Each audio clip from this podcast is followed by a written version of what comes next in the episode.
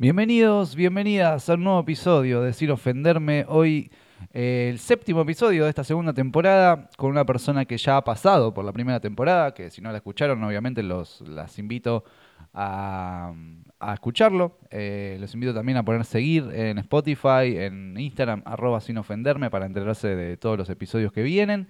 Y bueno, eh, repasando un poco lo que sucedió en ese momento y cómo están las cosas ahora, cómo han cambiado. Eh, ha pasado mucho tiempo, han pasado viajes, ha pasado cosas, así que nada, siempre es una charla interesantísima con esta persona que, bueno, que conozco hace mucho y que tampoco hablo todo el tiempo, entonces como que actualizarnos y eh, ver en qué, en qué andamos siempre es todo un- una, una charla interesante, así que bueno, los dejo acá con el episodio y nos escuchamos luego. ¿Quién sos? Eh, bueno, soy Josefina en principio. Eh, y creo que soy una persona mediadora.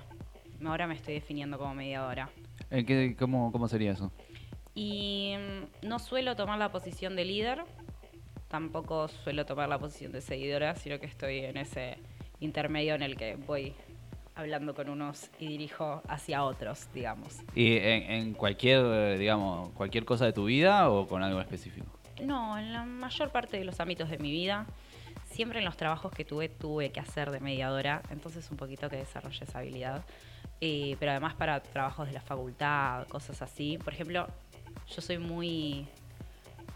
Me llevo muy bien con los grupos de la facultad, todo el mundo odia hacer grupos en la facultad. Ajá. Es como algo conocido. Sí. Eh, yo lo amo porque soy muy buena eh, generando mm, conciliación entre todos, Ahí va. digamos. Sí. O sea, donde hay caos, te metes ahí a...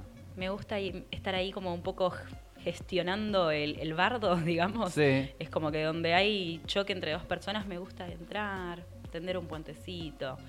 Como que es algo que, que creo que siempre lo hice, porque siempre fui muy buena en las dinámicas de grupo, siempre fui muy bien llevándome bien con todos en un grupo. Sí. No en el sentido de que siempre me hago amiga de todo el mundo, sino en el sentido de que puedo apaciguar las aguas, digamos, y sobre todo me puedo como amoldar a, a lo que los demás quieren, como que puedo... ¿Y, la- y, y- y qué pensás que piensa la gente sobre eso? O sea, sobre los grupos que en los que estás, por ejemplo. No, yo creo que me aman. no, o sea, eh, como que me lo han dicho muy seguido, de que soy una persona muy cómoda para poder trabajar. Eh, porque, porque, bueno, porque justamente hago eso, es como cuando hay discordia, trato de acercar todas las posiciones, Claro. digamos, ¿no? Eh, yo creo que en general a la gente le gusta, a los que no les gusta mucho es cuando hay gente muy, muy líder, muy lideradora. Claro. Es como que con eso choco, porque yo siempre estoy tratando de acercar posiciones y hay gente que no acerca posición con nadie. Es como que hay gente Claro. que es su posición y su posición, digamos. Y a veces, tipo, tomás alguna posición con la que capaz no estás tan de acuerdo como para también conciliar con, el, con la que sí estás de acuerdo. Sí, re, pienso que es eh, parte de la dinámica. Eh, o sea, obvio que tengo, tengo mis, mis límites infranqueables, ¿no? Pero, pero no, en general no tengo ningún problema en, en ceder un poco, en ser flexible. Más que nada porque también yo lo pienso, a mí me gusta que las cosas avancen. Sí. Entonces es como que... Solucionemos.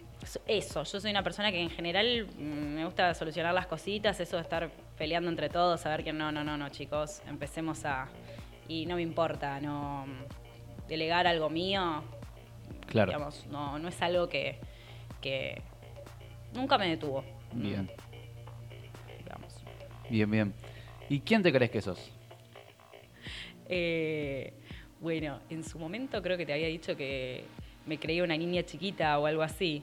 Eh, Yo creo que me sigo creyendo lo mismo. eh, pero bueno, ahora tengo un poquito más de, de cancha y, y de mundo que, que en su momento. eh, pero me sigo, sigo quedando en esa posición de niña chiquita y ahora lo llevo con más comodidad todavía. ¿cómo, lo, ¿Cómo lo llevas? O sea, ¿en qué sentido? Y mm, como que antes me dejaba como, como que me ponía en esa posición de nena chiquita y pensaba que eso me impedía hacer cosas. Ahora Ajá. es, hago cosas eh, gracias a esa posición. Ahí va. Por ejemplo, me pasa mucho en el trabajo Eh, mira, te cuento esto. Yo tengo una situación en el trabajo, tengo un amigo que entró a trabajar en un lugar muy parecido al mío, con las mismas dinámicas, y él es varón y es una persona muy seria y que, digamos, no, no parece un hermano chiquito, como, como decía yo, ¿no? Eh, no parece una persona más chiquita ni nada de eso, y no lo tratan de la misma manera que me tratan a mí, que entré a trabajar a un lugar bastante similar. Eh, todos me tienen mucha más paciencia, todos me explican las cosas y yo también lo pido de esa manera, lo pido desde mi lugar de, ¿viste como el meme del perro grandote y el perro chiquito? Sí, Yo lo, como que en esa posición de perro chiquito siento que me sirve para un montón de cosas. Es como que antes yo sentía que me, me dejaba más expuesta frente al mundo y ahora me di cuenta de que puedo usar eso para mí. Le, toma, le, le, saca jugo, digamos, a esa posición. Exactamente, o sea, me di cuenta que a veces quedar como la niña buena es te abre puertas, quieras o no. O sea, también tengo que aprender a ponerme firme, que a veces lo hago, pero me cuesta, me cuesta mucho. O sea, como te digo, bueno, soy mediadora, me siento chiquita. Ponerme firme es algo que siempre prefiero que no. Pero bueno, a veces hay que hacerlo. Y la, eh, más o menos la misma pregunta de antes, pero la gente que te rodea, digamos, ¿piensa lo mismo de lo que vos crees de vos? De vos? ¿Sabes que no? ¿Sabes que hay mucha gente que me dice que me ve como una persona muy como determinada? Eh, me ven como una persona determinada y como que no como que no se puede joder conmigo, no puedo decir joder. Pues. pero como que piensan eso, como que conmigo no se jode. Y no sé por qué doy esa vibra en general, pero nada que ver. Yo no siento que sea una persona determinada, no siento que sea una persona con la que no se puede joder. No. Pero digamos, es un tema de... Eh, te prejuzgan por tu cara o porque te conocen de una manera que capaz no es la que... Yo creo que es porque me conocen, quizás es la gente más íntima y quizás si me vio enojada alguna vez, yo soy yo enojada, me enojo mucho. No lo muestro a, todo el mundo, lo muestro con mi círculo más cercano, pero yo me enojo mucho. Entonces entiendo que a veces en mi enojo me ven y dicen, ah, no, esta mina no, no la jodas porque te matas. No, yo boxeo. O sea, ahora no estoy haciendo boxeo, pero hice boxeo mucho tiempo. Entonces es como... No te metas. Eh, estudia abogacía, y le gusta discutir, boxea, no te metas. Yo soy todo lo contrario, todo lo contrario. ¿Te solés enojar fácil? Sí, yo soy muy enojona. Muy enojona. Y de hecho a mí me pasa que, que esto es algo que lo tengo reidentificado, cada vez que me pasa algo que me angustia mucho, yo mi primera respuesta no es angustiarme, es enojarme y agárrate, porque yo me enojo, tengo enojos diarios que me divierten mucho, de hecho, o sea, me, me divierte un poquito enojarme, es como un poquito el motor de mi vida. Y enojarme en serio me enojo muy poco, pero me voy de mí, me voy totalmente de mí. Y las personas que me han visto en ese estado mm, se han quedado un poco sorprendidas. Pero, pero fuera de esos estados excepcionales, digamos, eh, me enojo mucho, pero son enojos que me duran dos minutos. Claro. O sea. Pero llegás, digamos, a la, agresión hacia la otra persona o te quedas simplemente en el enojo propio, en, lo interno eh, y no lo exteriorizas. no, lo exteriorizo de otras maneras, digamos, nunca llegué a agredir a alguien, pero una vez me pasó que estaba muy enojado. Yo salía con una persona que me hacía enojar mucho, era ah. como un, parte de la dinámica era hacernos enojar. Era como algo, un juego entretenido, tóxico, obvio. Y una vez me acuerdo que me había hecho enojar, siempre era un, enojo y histeriqueo. Era como que sí, estamos enojados, pero nos enojamos para arreglarnos en dos minutos, ¿no? Claro. Y esa vez se fue de las manos y me enojé en serio. Y me acuerdo que sentí todo un impulso en mi cuerpo y dije, bueno, lo voy a terminar agrediendo físicamente. Y dije, no, bueno, y, lo eché de mi casa. lo, lo, eché de mi casa y le dije, te tenés que ir porque yo en este momento. No puedo no me estoy controlando, no quiero hacer locuras. Pero bueno, lo bueno es que me pude controlar cuando llegó ese momento. Es algo que yo pensé que no, yo, dije, en algún momento me va a pasar, que me va a salir la loca. Espero poder controlarlo y al menos la única vez que me pasó, por suerte lo pude controlar. O sea, conciliaste con vos mismo. Claro, pude, pude tender un puente. Sí. Bien. ¿De dónde saliste? Mmm de un nidito eh, muy liberal y al mismo tiempo conservador, digamos. Eh, me pasa que mi familia, eh, es muy gracioso porque mi familia no me bautizó. Yo era muy chica y ya me habían dicho que era ser homosexual, digamos, como que era natural. me habían hablado del aborto. Yo nunca, yo nunca vi, por ejemplo, el aborto como algo malo. A mí, me, ¿te puedo contar la historia cuando me enteré lo que era el aborto? Sí estábamos entrando a votar con mi tía, yo era muy chica, y mi tía salió y en vez de decir que faltaban boletas de tal candidato, dijo faltan boletas de Luli Salazar para que nadie sepa a quién estaba votando. Claro. Y todos se rieron mientras fueron a chequear las boletas y ella, me- y ella en un momento me dice, ojalá estuviera Luli Salazar, seguramente legalizaría el aborto. Y yo le pregunté, ¿qué es el aborto? Es cuando una mujer quiere, no, no quiere tener un hijo y nada, mientras el hijo todavía está en la panza, no Sí. se gestó, se lo sacan. Y yo, ah, mira, no, no me explicó como el lado moral. Y toda mi Claro. familia es muy así, muy de... Como no, te lo impusieron como algo eh, polémico. Exactamente, exactamente. Y lo mismo, bueno, con la homosexualidad, como que por ese lado es un lado liberal. Y por otro lado también es un lado extremadamente conservador, porque en mi familia está muy establecido esto de que hay secretos familiares, como esta persona se embarazó de tal, Uy. el abuelo tenía otra familia. Ah. Historia real. Sí. O sea, entonces es como que hay un montón de cosas así que decís. Entonces yo vivo un poquito en un. Como que mi- mis estructuras como partieron de un lado, como de, desde una posición súper liberal, en el sentido Sí. de, bueno, no te querés bautizar, no te bautizás, no querés seguir la fe católica. Mi, mi familia en general es como el que quiere la sigue, el que no, no, Claro. no pasa nada. Nunca pasa nada, pero al mismo tiempo es como, bueno, pero al mismo tiempo no hables de esto, no se cuenta de esto. Ahí va. Y vos decís, ¿cómo? ¿Qué? O, mm, o posiciones también súper eh, medio de tía facha, digamos, de Sí. tío facho, eh, que también tienen y que al mismo tiempo decís, ¿cómo puede ser que crees en el, que el matrimonio puede ser entre personas del mismo eh, género? Sí. Y no sé, pero también crees que los pobres son pobres porque quieren. Claro, como que hay un- dos extremos. Salí de la confusión, vamos a, a decir eso, salí de la confusión, porque es como que en mi familia hay un montón de contradicciones que Claro. conviven.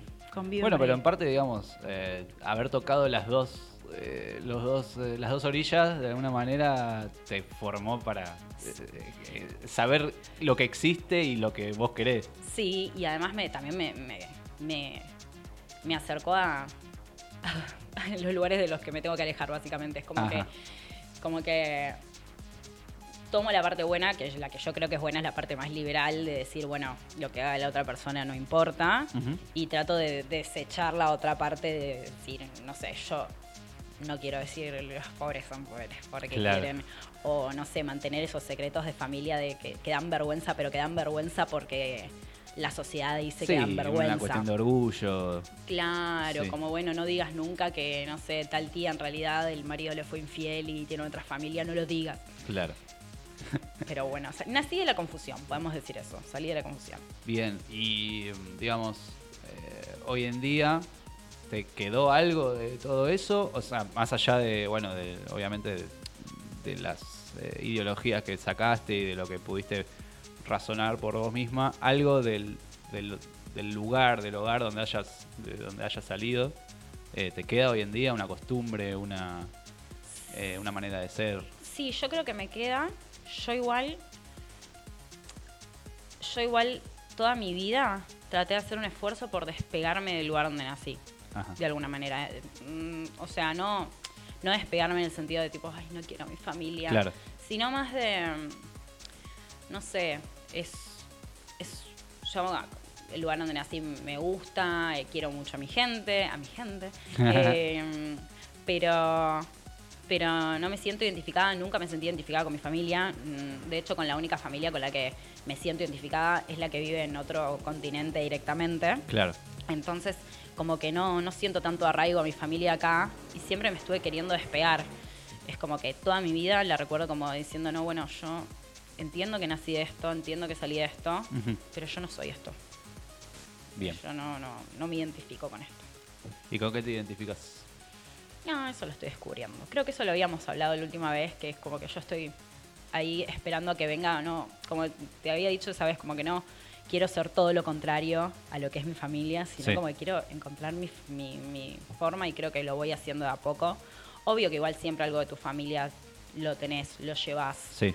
Eh, pero en general soy, un- soy muy distinta a todo lo de mi familia, eso hace que no me lleve muy bien con ellos, que no, Claro. no me pueda juntar tanto con ellos Choques en las mucho. fiestas. No, por eso, no, aparte no. Ya las fiestas son algo polémico. Bien. ¿A quién le ganaste? ¿Sabes que le gané, le gané al sistema, creo yo? Eh, le gané al sistema. eh, porque Yo ahora entré a trabajar eh, en una defensoría y todos dicen que ahí se entra por acomodo. Yo no entré por acomodo. Entonces siento ¿Tiraste que un currículum? Tiene un, claro, en realidad di, un- di un examen en el 2019, me tomaron una entrevista en el 2020 y me contrataron este año. Mirá. Y em, yo te juro, yo decía, tengo que buscar ya un contacto para que me enganche y entrar. Yo había querido entrar hace mucho. Y de la nada me cayó literalmente del cielo. Así que creo que le gané un poquito al sistema que siempre te está acomodando a hijos de, a Sí. primos de. Mm, sí. Como sí, sí, que está bueno eso de también eh, darse cuenta. No, no sé si darse cuenta, pero porque es lo en realidad es lo que debería pasar, eh, ganarse las cosas por mérito propio. Eh, pero nada, crecemos muy ensuciados con eso, de, de que, que también es real. El tema del hijo de, de un amigo me, me metió, que un político, porque está este político yo puedo entrar. Eh, En el mundo del derecho es todo así. Claro. Pero todo así.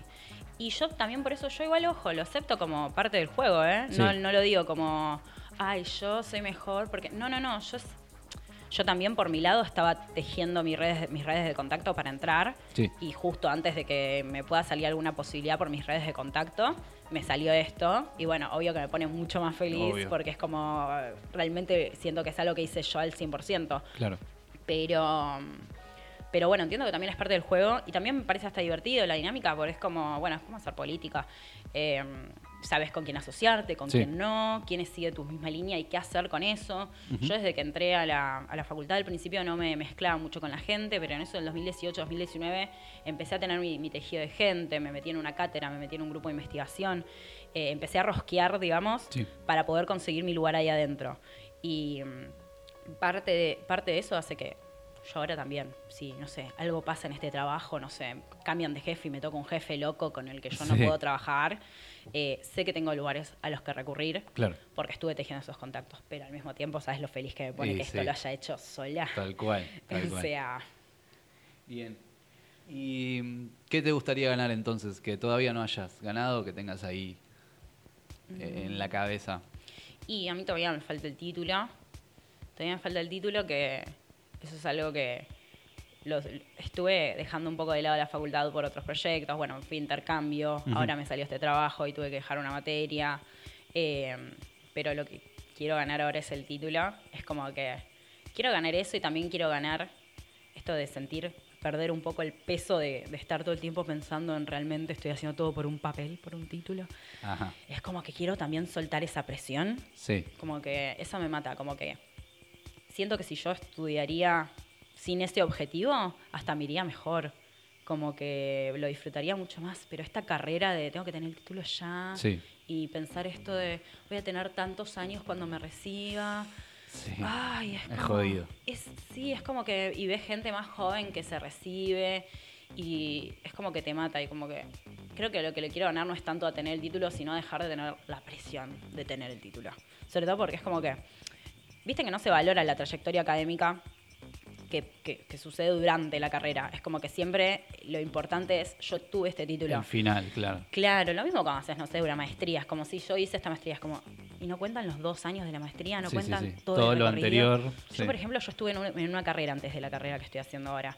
Y es como si esa carrera no contara. Hice un año nada más, ¿no? Pero yo ahí obtuve un montón de conocimientos. Y de Claro. hecho creo que no me iría tan bien ahora en la carrera si no hubiera tenido ese conocimiento previo. Y hay mucha gente que piensa que es una pérdida de tiempo. Total. Los primeros dos, tres años Es que... ¿sabes lo que me tuve que convencer yo a Claro. mí de decir, no, me cambié de carrera, pero no perdí el tiempo? Porque yo veo gente más joven recibiéndose y digo, si no me hubiera cambiado de carrera, me estaría Claro. haciendo. Pero al mismo tiempo pienso, si no me hubiera cambiado de carrera y hubiera entrado directamente de la secundaria a la carrera en la que estoy ahora, Capaz... no hubiera hecho los contactos que hice, Claro. no hubiera tenido la oportunidad de ser eh, ayudante de cátedra, no hubiera tenido, bueno, ayu- alumna ayudante, vamos a decirlo bien, pero no hubiera tenido la posibilidad de estar en un proyecto de investigación, de, de participar en un montón de cosas por afuera, que sé que de chiquita no lo hubiera hecho porque no me animaba y no, no- Claro. no era lo suficientemente madura como para ver esas oportunidades y agarrarlas. Sí, sí, sí. Entonces es como que me tengo que estar convenciendo todo el tiempo de que, de que no perdí el tiempo con eso. Y en general la gente como que no lo valora. Es como, uy, bueno, te perdiste un año. Como, no, para nada, lo No, gané. No, no. Lo es que siempre, siempre se gana por ese lado. O sea, es, es difícil de entenderlo o de aceptarlo, pero eh, sí, es así. O sea, uno aprende un montón, por más de que no te reciba. Incluso si no te recibís nunca, de nada. Totalmente. Eh, lo que hayas estudiado, lo que hayas interiorizado es un montón. Yo hace poco hablaba con un, un chico que es arquitecto. Él tiene cuarenta y pico, no sé cuánto tiene. Y él estudió cuando era muy chiquito, pero nunca se había recibido y se recibió nada más cuando necesitaba la firma para algo en específico. Y él me decía eso, como que él no, no tenía, no veía la necesidad de recibirse porque estaba trabajando igual, había aprendido un montón igual, y de hecho al día de hoy no es que es un arquitecto medio pelo, es un arquitecto muy bueno, muy reconocido.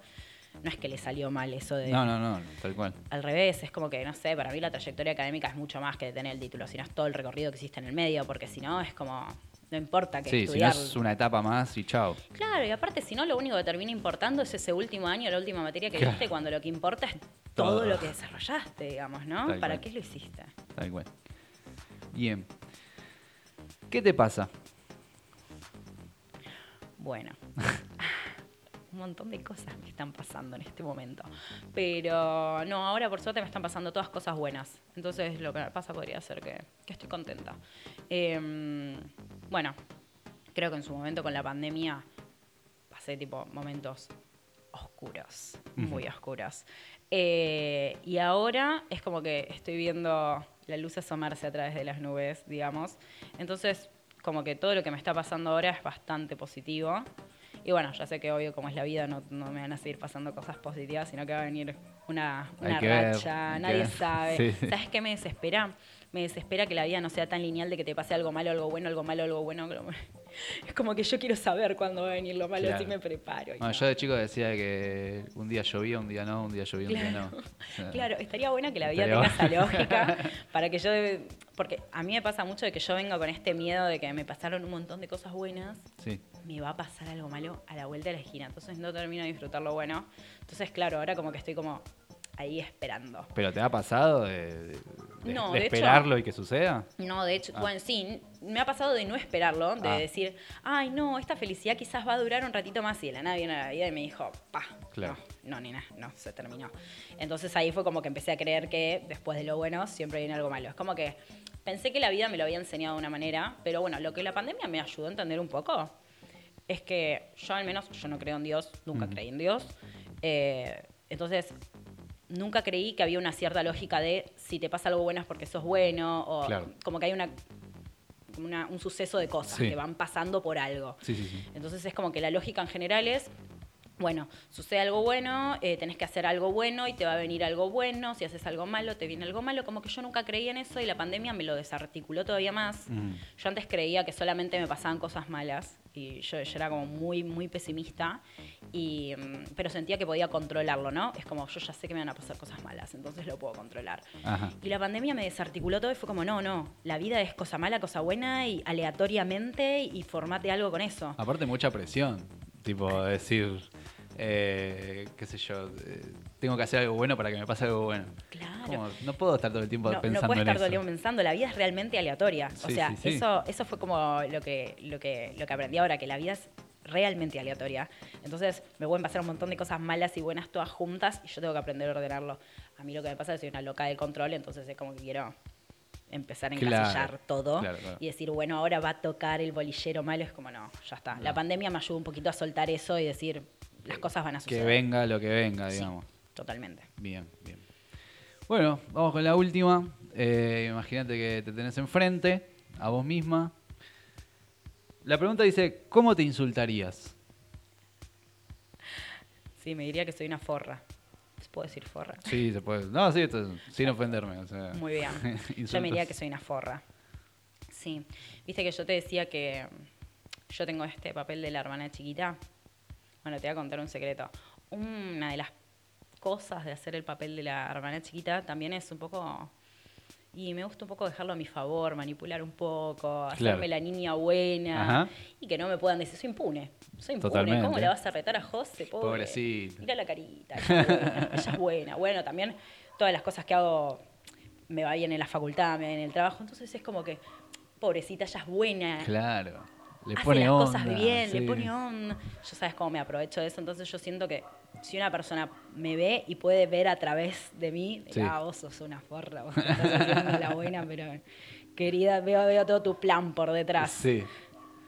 Bien. Sí, básicamente sería eso. Y si te tuvieras que hacer catarsis a vos misma, ¿qué te dirías? Como catarsis. Claro, si tuvieses que elegir algo que no te gusta de vos y te lo quisieras corregir a vos misma, ¿qué te dirías? Mm, yo creo que lo que me corregiría sería esto de. Bueno, tiene un poco que ver con lo que te decía antes de buscar las cosas malas. Sí. Yo soy muy de cuando, por ejemplo, ahora alcancé mi, lo que se diría trabajo soñado. Eh, entonces es como que lo encontré y al toque empecé a pensar, bueno, ¿tenés tu trabajo soñado? Pero no tenés a nadie que te quiera. Ay, no. Ay, por favor, para un poco. Aparte, nunca me importó tener a alguien que me quiera. Es como que me pasó ahora que encontré mi trabajo soñado. Porque Claro. antes era como, bueno, tenés un muy buen promedio, por ejemplo, ¿no? Sí. Pero no tenés tu trabajo soñado. Y Claro. ahora que tengo el trabajo soñado, es como, no tenés nadie que te quiera. Cálmate. Cálmate ya. Porque yo sé que después voy a tener alguien que me quiere y va a ser, bueno, pero, mm, bueno, acabaste de decir que no te llevas muy bien con tus viejos. Bueno, no te llevas bien con tus viejos. Es como, pará, basta. Conformate con algo. Igual somos un poco así, tipo, Sí. nunca, nunca estamos muy contentos Yo de lo que tenemos. soy una persona, eh, de hecho lo tuve que haber dicho cuando me dijiste quién sos, soy una persona histérica. O sea, es como que yo quería algo, lo tengo, lo tengo y es como, uy, buenísimo, chau, lo otro, Sí. dame ya lo otro. Sí, Hay gente que es distinta, que al revés, es como que disfruta mucho más lo que tiene en ese Sí. momento y no suele ir a buscar otras cosas. Como que el problema de esa gente es que no va a buscar algo más. Yo soy Claro. una buscadora constante, es como que tengo algo, bueno, buenísimo, ahora necesito más. Bueno, a mí me, me pasa algo parecido. El otro día yo estaba acostado y como que me puse a pensar un poco en mi vida actual. Y entré un poco en ese ejercicio de decir, pará, tenés, tengo esto, tengo el otro, tengo, eh, eh, yo vivo solo, tengo el trabajo, tengo un auto, tengo el gato, tengo, qué sé yo, me fui a- a- como agarrando de las pequeñas cosas que me rodean. Y digo, Sí. estoy bien. O sea, ¿por qué estoy, Estoy buscando, acá más? buscando más cosas. Eh, eh, Sí. Pero pasa mucho eso de eh, uno, una, una vez que te acostumbras, porque está, está la etapa de estar contento por algo que te llega, Claro. y después, tipo, bueno, se calma eso y decís, bueno, eh, ya no estoy tan conforme como antes, necesito algo ¿Qué nuevo. necesito ahora? Claro, necesito- Dame algo para necesitarlo. o sea, Claro. es terrible. Yo creo que el mundo se divide entre esas dos personas. Las personas que no están buscando todo el tiempo algo porque están contentos con lo suyo, pero lo que tiene de malo es que se estancan. Y las personas que quizás no se estancan, pero nunca están conformes. Claro. Entonces es como que siento que el mundo se divide en eso. Y es trágico, porque no hay... También Es un motor de vida también. Totalmente, o sea, me parece que no hay manera de que, de que existir no sea un poquito trágico. Me divierte un poco más eh, la lógica histérica de estar buscando cosas, Sí. eh, de estar todo el tiempo ahí, como, como te decía, rosqueando, por ejemplo, como, lo- como hago yo en la facultad cuando quiero hacer contacto, estar rosqueando, Sí. eso me divierte muchísimo más y me pone un poquito contenta a veces ser más este tipo de persona que el Claro. otro tipo de persona. Por más de que el otro tipo de persona tiene una paz que yo nunca voy a alcanzar. Claro. Ya lo, lo tengo aceptado. O sea, digamos, no tenés como objetivo un día de decir hasta acá. No, ya sé que no me va a pasar. Ah, ok. Ya sé que nací con esto y me lo llevo a la tumba. Y, o sea, me encantaría, me encantaría tener la paz. Mi hermano, por ejemplo, es la persona contraria a mí, digamos. Es como esta persona que eh, tiene lo que le gusta, se lo queda y no va por algo más, sino que se queda en esa comodidad. Sí. Y yo toda mi vida es como que decía, ay, cómo lo envidio, qué, realmente qué envidia. Creo que en el último, en el último, eh, la última charla que habíamos tenido te lo había contado, eh, que yo ve- veía a esa gente que decía, qué envidia, yo quiero tener esa paz. Y ahora un poco que, como que me estoy haciendo un poquito amiga de lo mío y me doy cuenta que, bueno, yo también soy una persona que se aburre muy fácil. Sí. No, yo necesito diversión, yo necesito empezar a buscar cosas todo el tiempo. Y ya, eh, eh, off the record todo esto, pero mm, hablaste de que querés a alguien que te quiera, o bueno, es como el ponerle el siguiente paso, ponele. Eh, ¿Cómo se llevaría esa, ese deseo con tu facilidad de aburrimiento? Bueno, ese es el problema, por eso no tengo a nadie que me quiera. Porque no banco a ninguna persona. Mira, yo al principio no bancaba a ninguna persona por más de seis meses. Después se me achicó a tres meses, ahora se me achicó dos semanas. O sea, Ah. ahora me está pasando que yo vengo, yo venía en ciclos de, ah, estoy tres meses con este chico, con esta Sí. chica, y que qué sé yo. Ahora se me acortó dos semanas. Dos semanas ya es un montón. Un montón. Si esto lo tengo que tratar en terapia porque digo, es como. Es un montón, es muy poco. Es como muy poquito, es como dos semanas y me aburro. Entonces es como que, bueno, tengo que tratar de, en el plano afectivo, tengo que tratar de, no aburrirme tan rápido. Pero el aburrimiento es por, digamos, porque no cumple las expectativas. No cumple las expectativas. Ah, o porque, qué sé yo, a vos te gusta tener un tipo de relación eh, específica que el otro capaz no llega o la otra no llega a, cumplir. No, en general no. Lo que me pasa es eso, yo tengo eh, las expectativas muy altas, mm, no porque yo me crea lo más, sino porque como que justamente como me aburro muy rápido, mm. también me pasa que digo, bueno, si me voy, realmente voy a parar con este ciclo de, estar buscando todo el tiempo más. Tiene que ser por algo que me llame mucho la atención, que realmente diga, ah, ¿entendés? Claro. Y todavía no, no conozco a nadie que diga, wow, por esta persona dejo, dejo, me, quedo un poco aburrido un poco. Ahí va. Ah, claro, como Por esta persona me aburro un poco. como que, bueno, esto es algo que yo hablaba mucho con un chico con el que salía, que me decía que yo siempre me iba como antes de que la diversión se termine. Eh, por ejemplo, estábamos, salíamos a algún lugar y todavía quedaba un poquito más de noche y yo ahí ya me estaba tomando el Uber porque a mí lo que es el post fiesta, lo que es el after, a mí me deprime. A mí no me gusta ver las cosas desgastadas. Eh, el, final de la fiesta a mí me mata. Que se prendan las luces. No, ay, me mata. Hay una frase de Taylor Swift, voy a citar a Taylor Swift, que dice, estaba bailando cuando la música se detuvo. Y es muy feo el momento en el que vos seguís bailando con todo y de la nada la música se detiene y vos tenés que parar. Sí. No, yo no quiero ese momento. Pero entiendo que la vida eh, con otra persona implica eso. Y yo estaría dispuesta a aburrirme y a, tolerar esos momentos de que se termina la fiesta, pero no por cualquier persona. Claro. no haría el intento por una persona que no digo, es por sos vos. Sí, sí, y, y no conozco una persona que diga, sos vos hace años.